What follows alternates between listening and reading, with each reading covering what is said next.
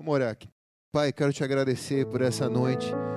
Ao semearmos a semente, nós começamos a ter acesso àquilo que vamos colher daqui a 20, 30 dias. E ao semearmos essa semente, nós pedimos que o Senhor multiplique essas, essas sementes, para que a gente possa ajudar mais pessoas com a igreja, como igreja e através da igreja. Nos auxilia nisso, Senhor, para que possamos cobrir com todas as nossas responsabilidades. E além de tudo, investir naqueles que são mais carentes e necessitados através dos projetos sociais. Nos ajuda essa semana, Senhor. Produz para nós uma semana de muitos resultados no céu e na terra. Nós consagramos a Ti e oramos pelas mãos daqueles que administram esses recursos, para que com temor e tremor continue agindo para o crescimento da tua obra, para o avançar do teu reino na cidade santa e na face da terra, em nome de Jesus. Amém e amém. Obrigado, seu Luiz. Estavam sentindo sua falta. Amados, se realmente, novamente, houver algum, alguma queda no computador, nós vamos substituir a máquina, vai ser coisa de 20 segundos. Então tenham paciência que se cair, caiu, vai cair, vai cair cadeia. Cai um, vai caindo que nem o dominó. A gente vai trocar e 20 segundos já restabelece. Tenho certeza que essa semana, só, só hoje isso vai acontecer. Essa semana a gente vai resolver essa questão. Agora como que tá? Agora o Facebook está legal e o, e, o, e o site também, e o YouTube também está legal. Agora está tá indo bem. O áudio está chegando bem para todo mundo? O áudio não deu mais pau, né? É mais mesmo a máquina de transmissão que deu esse pauzinho. Queria te convidar a abrir a palavra do Senhor no livro de João, capítulo 16, versículo 33.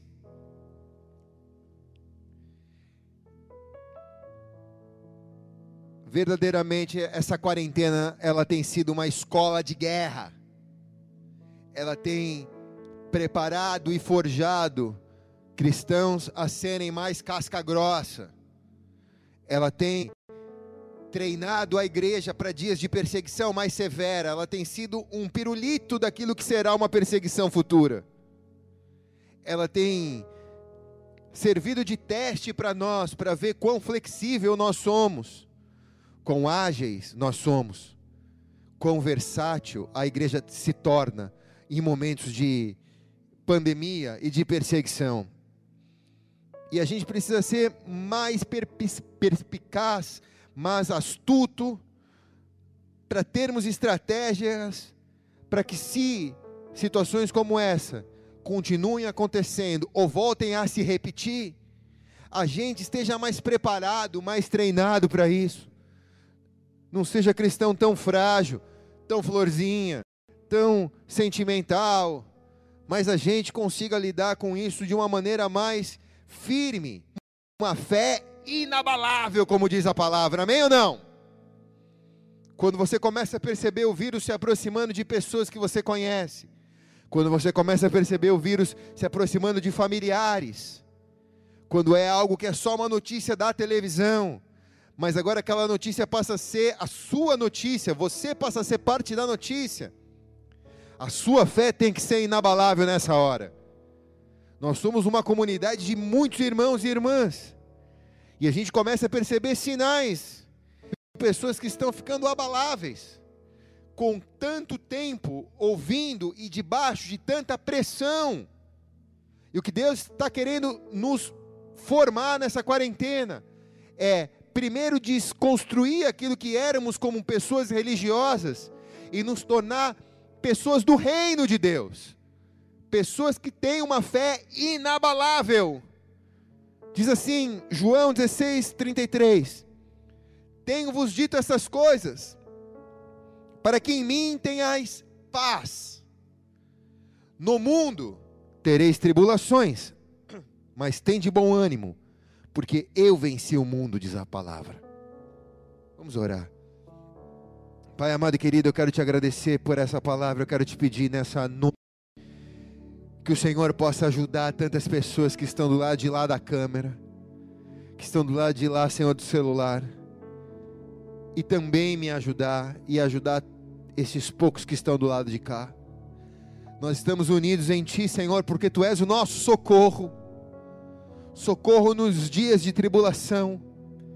Como o Senhor, o mundo nos ajuda a vencer. Como ter bom ânimo. Como ter bom ânimo nesse mundo em que estamos cercados de tribulação e que o Senhor venceu e que o Senhor prometeu que venceríamos. Nos mostra onde nos tornamos casca grossa, homens e mulheres de bom ânimo e não de ânimo doble, mas de bom ânimo, Senhor. Em nome de Jesus, quem concorda diz amém e amém. Aleluia como se Deus já estivesse nos treinando para dias difíceis. O bom pai é esse. É o que treina os filhos para dias difíceis. É o que permite algumas tribulações, para que quando venham as maiores tribulações, o filho já tenha sido treinado para aquilo. O filho já tenha sido preparado para aquilo. O verdadeiro pai não é aquele que esconde o filho numa bolha e livra ele de todas as tribulações. Não, mas é o que põe na água e deixa ele sentir o que, que é começar a se afogar, para depois tirar ele e dizer: Olha, é assim que você aprende a nadar, é assim que você aprende a não se arriscar, é assim que você aprende a se defender. Então Deus permite que soframos algumas tribulações, como para treinar, só para treinar os seus filhos para algo que está por vir. Vamos tentar não conversar aqui no templo, que como a igreja está vazia, vocês me distraem. Para algo que está por vir. Nós temos esse treinamento. Você faz parte de uma igreja que sempre investiu em treinamento apostólico e profético para dias difíceis. Você faz parte de uma igreja que sempre te treinou a viver não o evangelho da purpurina, mas o evangelho da realidade você faz parte de uma igreja que sempre te treinou a viver, aprender a viver em paz no meio de dias difíceis. Então, para nós, não é muita novidade passarmos por, por, por isso, mas passando por isso, nós temos que também aprender a olhar para o futuro e dizer: se as coisas fossem piores, como estaríamos? Se as coisas fossem mais difíceis, como estaríamos? Muitas das nossas vitórias, elas só são geradas porque fomos treinados na tribulação. Muitas das nossas vitórias só são conquistadas porque fomos, fomos treinados na escola da guerra, fomos treinados na escola das dificuldades, aprendendo a ter bom ânimo quando o mundo nos mostra desânimo. Quem está aqui? E eu estou te dizendo aqui, irmãos, embora você creia ou deixe de crer, aquele que tem ouvidos, ouça o que o Espírito diz à igreja. Isso só foi um teste das coisas que estão por vir. Dias piores e mais difíceis ainda estão por vir na nossa geração. Talvez a gente vai passar por esse Covid-19 e não vamos nem nos lembrar disso. Mas isso serviu de teste, de escola, para te treinar, para treinar a igreja, para treinar você como empresário, que ouvia tanto os pastores, os ministros falarem: guarda no celeiro, guarda no celeiro, guarda no celeiro, guarda no celeiro, guarda no celeiro, que vai vir dias difíceis. Quem ouviu, guardou. Quem não ouviu e desconsiderou, não guardou e agora não tem o que comer, porque não guardou no celeiro. Então, quem tem ouvidos, ouça o que o Espírito diz à igreja. Dias difíceis estão por vir ainda na nossa geração. E quando nós vivemos uma vida cristã baseado naquilo que é a verdade,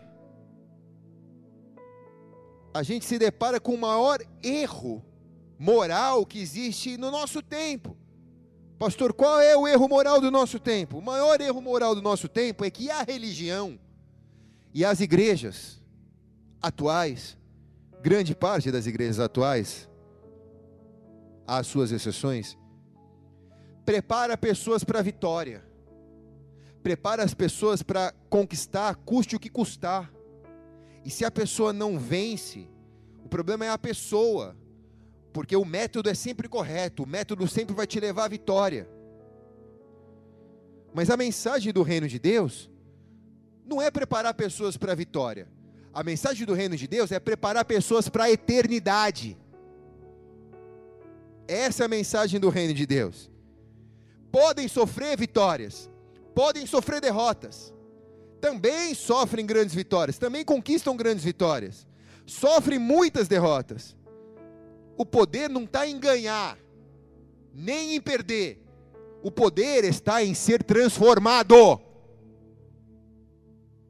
Então por que, que Deus permite tribulações? Para te transformar.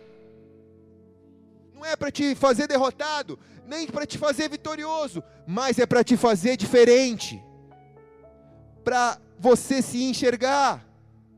Porque se a religião tem preparado pessoas para cruzar a linha de chegada, se a religião tem preparado pessoas para subir em pódios da vida, se a religião tem preparado as pessoas para conquistar,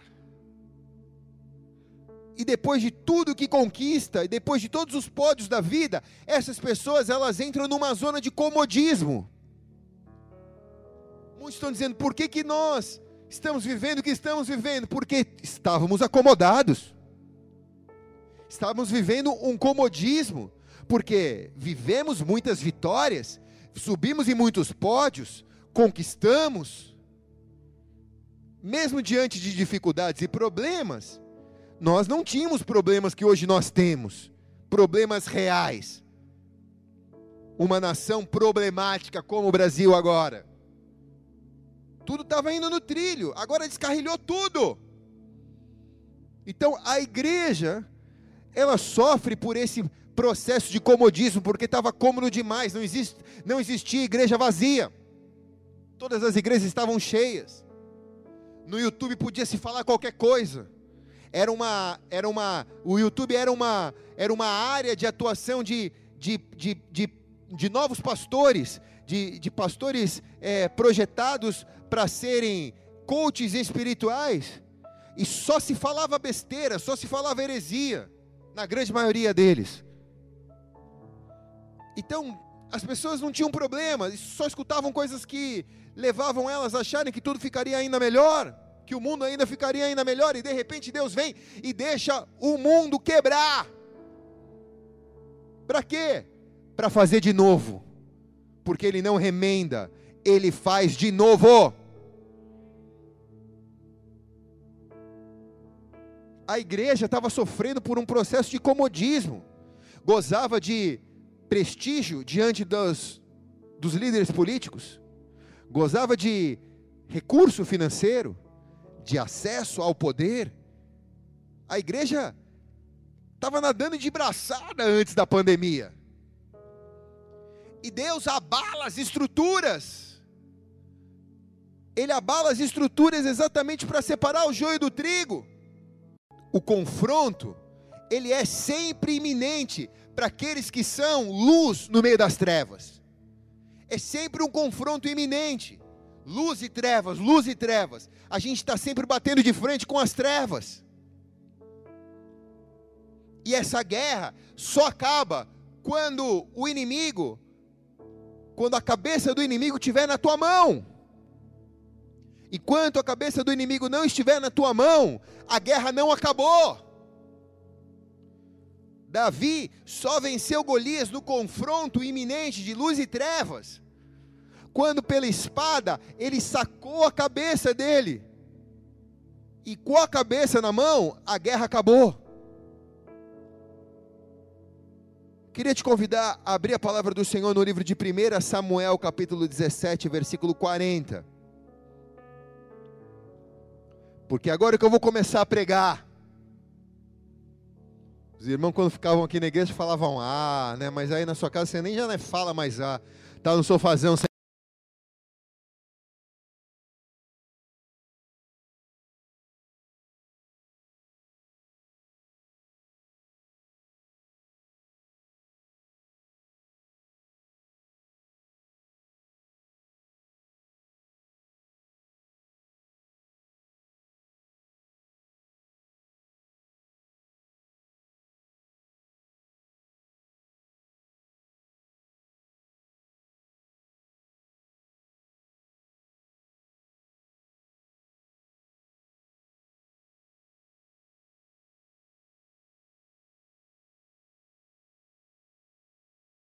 na minha mão e eu vou ferir a tua cabeça, eu vou arrancar a tua cabeça. Os cadáveres do arraial dos filisteus darei hoje mesmo às aves do céu e às feras do campo, e toda terra saberá que há Deus em Israel. E para que toda a assembleia saiba que o Senhor salva, não com espada, nem com lança, mas do Senhor é a batalha, e ele vos entregará em vossas mãos. E quando o filisteu se levantou e veio chegando a ele a defrontar Davi, ele se apressou, correu ao combate. E ao encontrar-se o filisteu, Davi meteu a mão no alforje, pegou uma pedra lisa que tinha arrancado, botou na funda e feriu a testa do filisteu. E a pedra cravou na testa dele e caiu com o rosto em terra. Davi prevaleceu contra o filisteu e com a funda e com a pedra, e o feriu e o matou. Assim havia espada na mão. E correu Davi, pois de pé, tomou a espada dele e tirou-a da bainha e o matou, e decepou-lhe a cabeça. Então, vendo os filisteus que o campeão estava morto, fugiram, diz a palavra. Fugiram, diz a palavra. Esse é um, ver, um ver realmente quando a cabeça dele foi cortada. Estamos sem conexão? Está sem YouTube, sem nada? Site, tá? Então vai para o site, vai para o site. Quem tiver no site, vai para o site. Vai todo mundo para o site. Vamos esperar um pouquinho? Vai trocar a máquina lá ou não? Tá, vai para o site. A religião, ela só te treina para derrubar o gigante. Mas o reino de Deus te prepara para cortar a cabeça do gigante. A religião, ela se contenta quando o gigante cai. E aí a religião diz: está tudo bem, agora você já derrubou o gigante, agora só,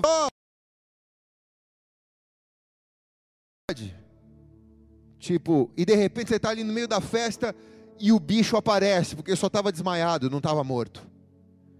Por isso vemos tantos cristãos que vão e vêm, que caem e se levantam, mas depois logo um caem de novo. Se levantam e depois logo um caem de novo. O reino de, de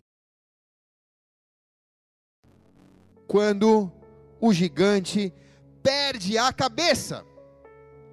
Amém? Aqui na grua. Aqui, grua, acorda. Tá dormindo, filho? Fala no rádio aí, chama aqui. Para as meninas trabalhar ali. No reino de Deus, Deus.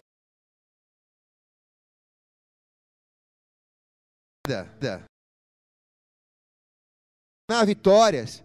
Isso é parte da nossa vida com Deus. Ele vai te proporcionar vitórias. Mas essas vitórias te colocam numa condição de responsabilidade espiritual para continuar vendo a o teu inimigo e não não se levantar e vai vir com fúria sobre você. E a Bíblia diz que quem que mas não coloca vigia, o último estado é pior do que o primeiro. Então é por isso que nós vemos tantos cristãos vivendo uma montanha russa na fé. Na fé.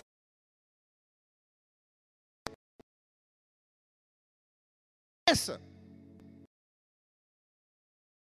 Quarentena por quê? Está na quarentena porque Deus está te levando a um tempo para você, a você. Chega de ficar se dizendo emocional. Deus te chamou para voar na presença dEle. Deus te chamou para você caminhar de glória em glória, de vitória em vitória. E na vitória, meu irmão, saiba, ela é cercada de tribulações. Na vitória, saiba, ela é cercada de momentos difíceis. Deus dá vitória, mas as pessoas são pesadas quando recebem a vitória. Deus dá vitória, mas na hora da vitória, muitos se sentem indispensáveis. Muitos acham que Deus agora depende deles. muitos se sentem no lugar, seguiu. Mas se Baal é Deus, seguiu. E o povo não lhe respondeu nada. E então disse Elias ao povo: Só eu fiquei dos profetas do Senhor, mas os profetas do Baal são 450. Eu não vou pregar sobre isso, mas isso daqui daria uma pregação. Acabe se apresenta ao rei de Israel, em Jezrael, ele se apresenta e esse rei é casado com Jezabel, nada mais e nada menos com que a mulher que tipifica, a mulher que tipifica o principado de Jezabel, ela era. Ela representa o reino das trevas. Eles moram em Jezreel. Jezabel implanta uma religião no meio do povo de Deus. Ela tinha 850 profetas falsos. Ela desafia todos os profetas de Deus no monte mais alto que é o Monte Carmelo. Elias desafia.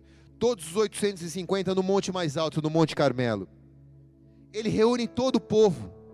Ele não vai fazer um negócio com a porta fechada, ele vai fazer para todo mundo ver se vai ganhar ou se vai perder. A nação inteira de Israel ia ver quem ia vencer e quem ia perder. O verdadeiro Deus que vencesse ia ser o Deus que respondesse com fogo. Você conhece a história? Eles começam a se mutilhar, sangrar e clamar a Baal. Por horas, Baal não responde. Elias restaura o altar com doze pedras, joga água no altar. Nunca vi alguém que quer fogo meter água na churrasqueira. Mete água na churrasqueira, dobra o joelho e faz uma simples oração. Ele diz: Senhor, se tu és Deus, mostra a esse povo agora derrama fogo sobre o altar.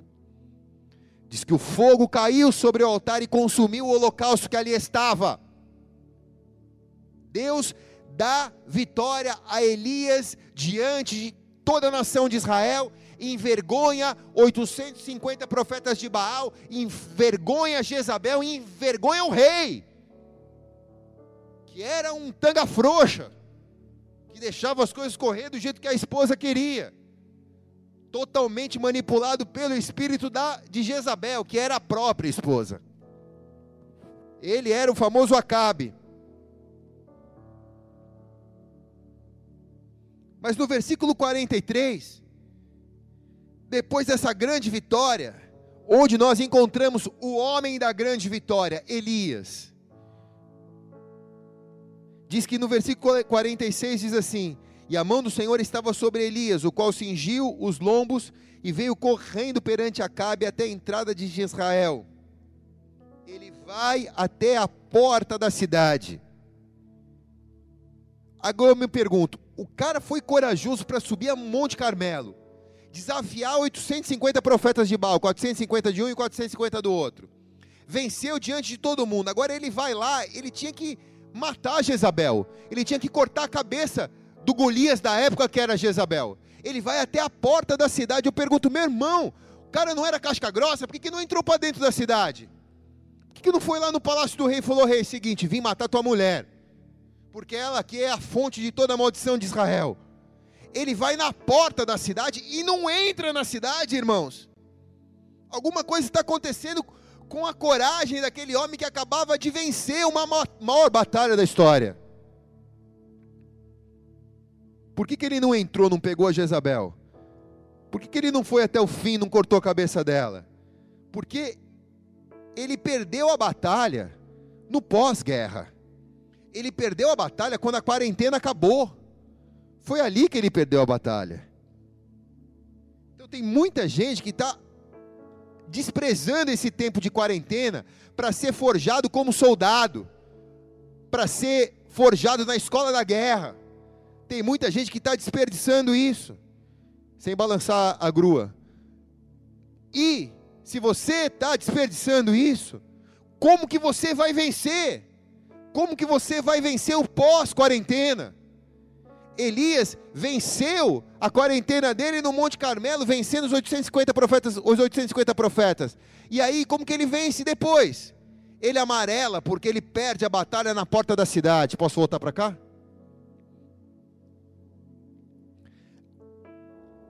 A gente encontra ele, sabe onde agora? Em 1 Reis capítulo 19.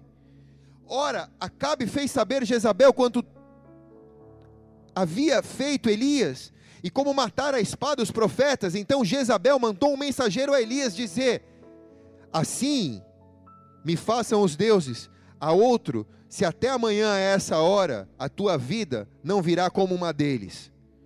Quando ele disse isso, ele se levantou para escapar com vida.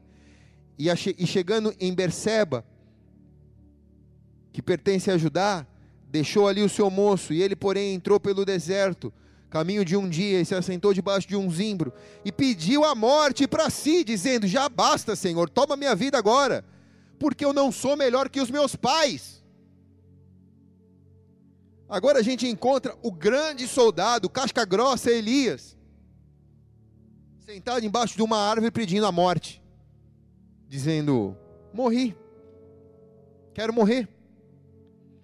E aí eu percebo como ele está entrando em conflito com as emoções dele, porque ele está dizendo: Eu não sou melhor que os meus pais. E eu pergunto: onde Deus mandou você ser melhor que os seus pais? Deus mandou você ser você. Deus nunca mandou você competir com seus pais para ver se você era melhor. Por que, que você está correndo atrás de reconhecimento, Elias? Você está na escola da guerra? Aprende a fazer o seu melhor. Não busca reconhecimento. Elias está mostrando uma fragilidade. Elias está mostrando que ele queria ser melhor que seus pais. É como se Deus estivesse dizendo a Elias: Elias, só pedi para você ser você. Seja o melhor de você. Olha, como Elias está em conflito com as suas emoções, ele entra dentro de uma caverna, numa tendência totalmente depressiva. Dentro dessa caverna, ele está ali com um sentimento de exclusivismo. Ele começa a dialogar com Deus. Deus vem a ele no versículo 9 e diz: Ali entrou numa caverna e passou a noite. E eis que veio a palavra do Senhor dizendo: O que, que você está fazendo aqui, Elias? Respondeu ele: Tenho sido muito zeloso pelo Senhor Deus dos exércitos de Israel, dos filhos de Israel, que deixaram o teu pacto, derrubaram os teus altares e mandaram os teus profetas à espada. Eu, somente eu fiquei, e todos agora buscam tirar a minha vida. Um sentimento de exclusivismo ele diz: Olha, Deus, eu sou bom no que eu faço, e só eu faço, só eu faço, só sobrou eu nisso. Deus fala para Elias: Você está doido, cara. Tipo, o que você está falando, Elias? No versículo 18, Deus diz: Todavia deixarei em Israel sete mil, todos os joelhos que não se dobraram a Baal, e toda a boca que ainda não beijou. Você não é único. Existem sete mil igual a você. Está me vendo? Se você está me vendo, sei que você está passando pela escola da guerra. Sei que a quarentena está te forjando para ser um cristão casca grossa. Isso não é exclusividade sua. Passar por pensamentos, por sentimentos, por, de, por, por, por tendência depressiva, por exclusividade. Isso que você está vivendo, sete mil está vivendo igual a você. A mesma preocupação que você tem, milhares de pessoas no Brasil também têm. Alguns mais, outros menos. Mas te garanto que alguém se preocupa com a mesma coisa que você hoje não está dormindo de preocupação. Não se sinta indispensável. Existe uma multidão ainda igual a você. Existe sete mil joelhos que não se prostraram. Sua, situa sua situação na quarentena e olhe bem para cá, essa palavra ela é uma palavra para pós-quarentena. Sua situação pós-quarentena não vai ser exclusividade sua. Quando todos os bloqueios de distanciamento social foram retirados, as vão começar a bater cabeça. Vai acontecer crises. Isso não é exclusividade sua. Você precisa aprender nessa escola que Deus está te treinando, a suportar o dia mal, a ser um cara casca grossa. Porque se passássemos por uma perseguição ferrenha no Brasil e nos impedisse de pregar o Evangelho, Você ia desistir de Deus? Você ia desistir do seu amado Senhor e Salvador Jesus Cristo? Se nós não tivéssemos acesso à internet, e mesmo com todos os problemas técnicos que estamos aqui, não pudéssemos estar aqui transmitindo para você, como você faria?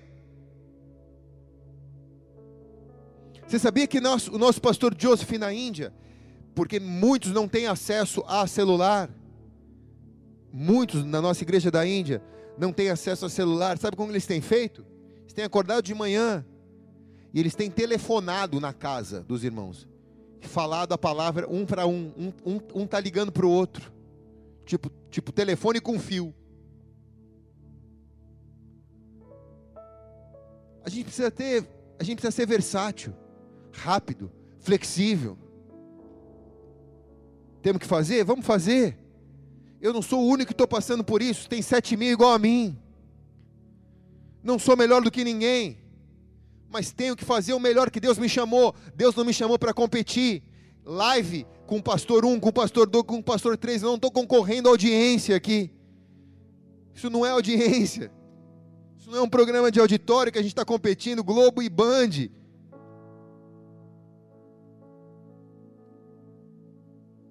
Eu só tenho que fazer o melhor que Deus me chamou para fazer.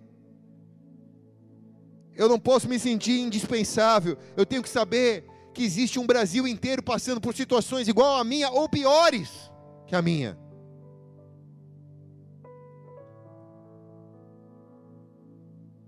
Deus fala para ele: acorda, Elias, volta para o trabalho, cara. Volta a viver, vai para o caminho de Damasco, unge três homens reis Azael, Jeú e Eliseu. E se escapar da espada um, não vai escapar da espada outro.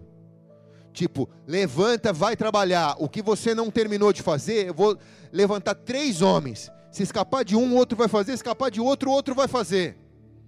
Levanta e vai ungir três homens. Cabeça que você deixou de cortar, eu vou dar a chance para mais três homens cortarem. E aí há uma passagem maravilhosa que eu não quero ler aqui para não me estender, mas está em 2 Reis 9, de 30 a 37, que conta como Jeú entrou em Jezrael. Não ficou no portão, mas caiu para dentro. Ah, não, mas tem que ler, vai, cara. Diz assim o texto: Depois, 2 Reis, capítulo 9, versículo 30. Depois Jeú veio a, a, a, a Jezrael e ouvindo Jezabel, porque a casa ia cair dela, né? Pintou os olhos com um olho, com, com, com, pintou os olhos, enfeitou a sua cabeça, tipo se empanturrou e ficou na janela. Quando Jeú entrava pela porta, disse ela: Paz, paz, Zinrim, quem matou o seu senhor? E ao que ele levantou o rosto pela janela, disse: Quem é comigo? Quem é comigo? Quem? E dois ou três eunucos olharam para ele. E ele disse: Lançai-a abaixo. E a lançaram abaixo. E foram salpicados de sangue dela a parede e os cavalos, que ele a atropelou. E tendo ele entrado, comeu e bebeu, e depois disso olhou aquela maldita e foi sepultá-la porque era filha do rei. Porém, pois, para sepultar, porém não acharam dela senão a caveira, os pés e as palmas da mão. E então voltaram e disseram, pelo que disse, esta palavra do Senhor, que falou por intermédio de Elias, seu servo, no campo de Israel os cães comerão a carne de Jezabel e o seu cadáver será de esterco sobre o campo, de modo que não se poderá dizer: Esta é Jezabel. Quando Deus vence a batalha, não sobra nada daquele que se levantou contra Deus. Nada. Ele entra na cidade, Jeú, ela arma a cilada para tentar ludibriar ele. Mas ele entrando na cidade, ela diz: Vamos fazer um acordo. Ela grita: Paz, paz, Zinri. ela grita paz, ela quer propor um acordo, ela quer propor um pacto de, de paz, mas não tem paz entre luz e trevas, é guerra constante. E ele olha para os eunucos e diz: joguem ela. E os eunucos que representam o Espírito Santo empurram ela da janela. E ela é atropelada. Mas o que eu quero te dizer com isso é que faça o que você tem que fazer nesse tempo da quarentena. Não deixe para depois da quarentena cortar a cabeça do gigante. Corta a cabeça do gigante agora. Não deixe para as futuras gerações cortar a cabeça do gigante. Elias, esse trabalho devia ter sido feito por você, que foi tão corajoso. Agora, os teus filhos precisam terminar a obra que você não teve coragem de terminar, por causa do seu pânico emocional. Então, faça a obra completa nessa quarentena, se santifique por completo. Não deixe na mão do inimigo nenhuma unha. Depois dessa quarentena, nunca mais vai existir história de me desviei do evangelho. Nunca mais vai existir história de não tenho, tenho dificuldade de obedecer o que os meus líderes me aconselham a fazer. Ninguém manda em você, a gente só se aconselha. Não tem exclusividade, individualidade. Deus vai te fazer parte dele. Porque o reino de Deus, ele é um pacote. Ou você pega tudo, ou você não pega nada, meu irmão. A religião, você pega o que você quer. Ela é self-service. Mas o reino de Deus não.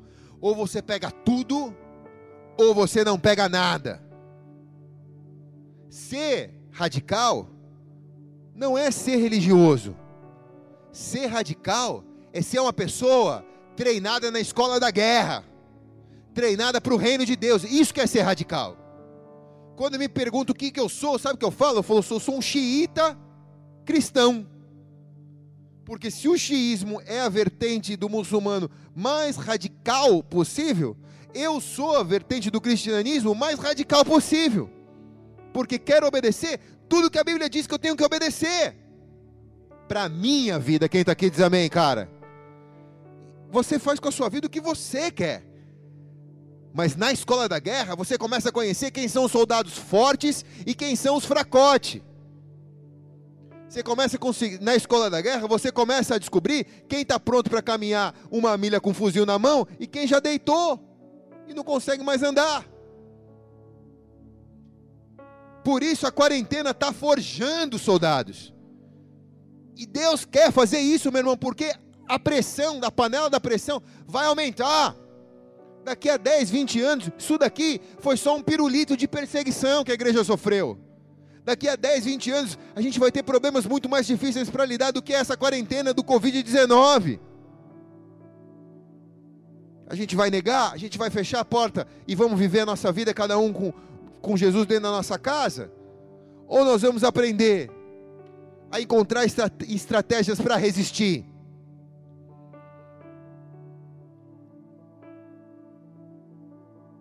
Se eu não resolver o que eu tenho que resolver nessa quarentena, isso que eu estou querendo te dizer, o bicho vai voltar. Você acha que você vai, vai dar um, um draminho para o bicho, o bicho vai dormir e o bicho vai te esquecer? Se você não resolver o que você tem que resolver nessa quarentena, o bicho vai voltar e vai voltar com muito mais fúria. Então, meu irmão, não fique melancólico. Seja casca grossa. Começa a orar mais, começa a jejuar mais, começa a ler mais a Bíblia, começa a adorar mais a Deus. Para de se lamentar. Dentro daquilo que você entende que você pode fazer, faça. Se você pode trabalhar, trabalhe. Se você pode sair de casa e precise sair, faça. Dentro daquilo que Deus ministrar você, dentro daquilo que você achar que você tem que fazer. Não, eu não posso, eu tenho que ficar. Então fique, mas faça o melhor do que Deus mandar você fazer.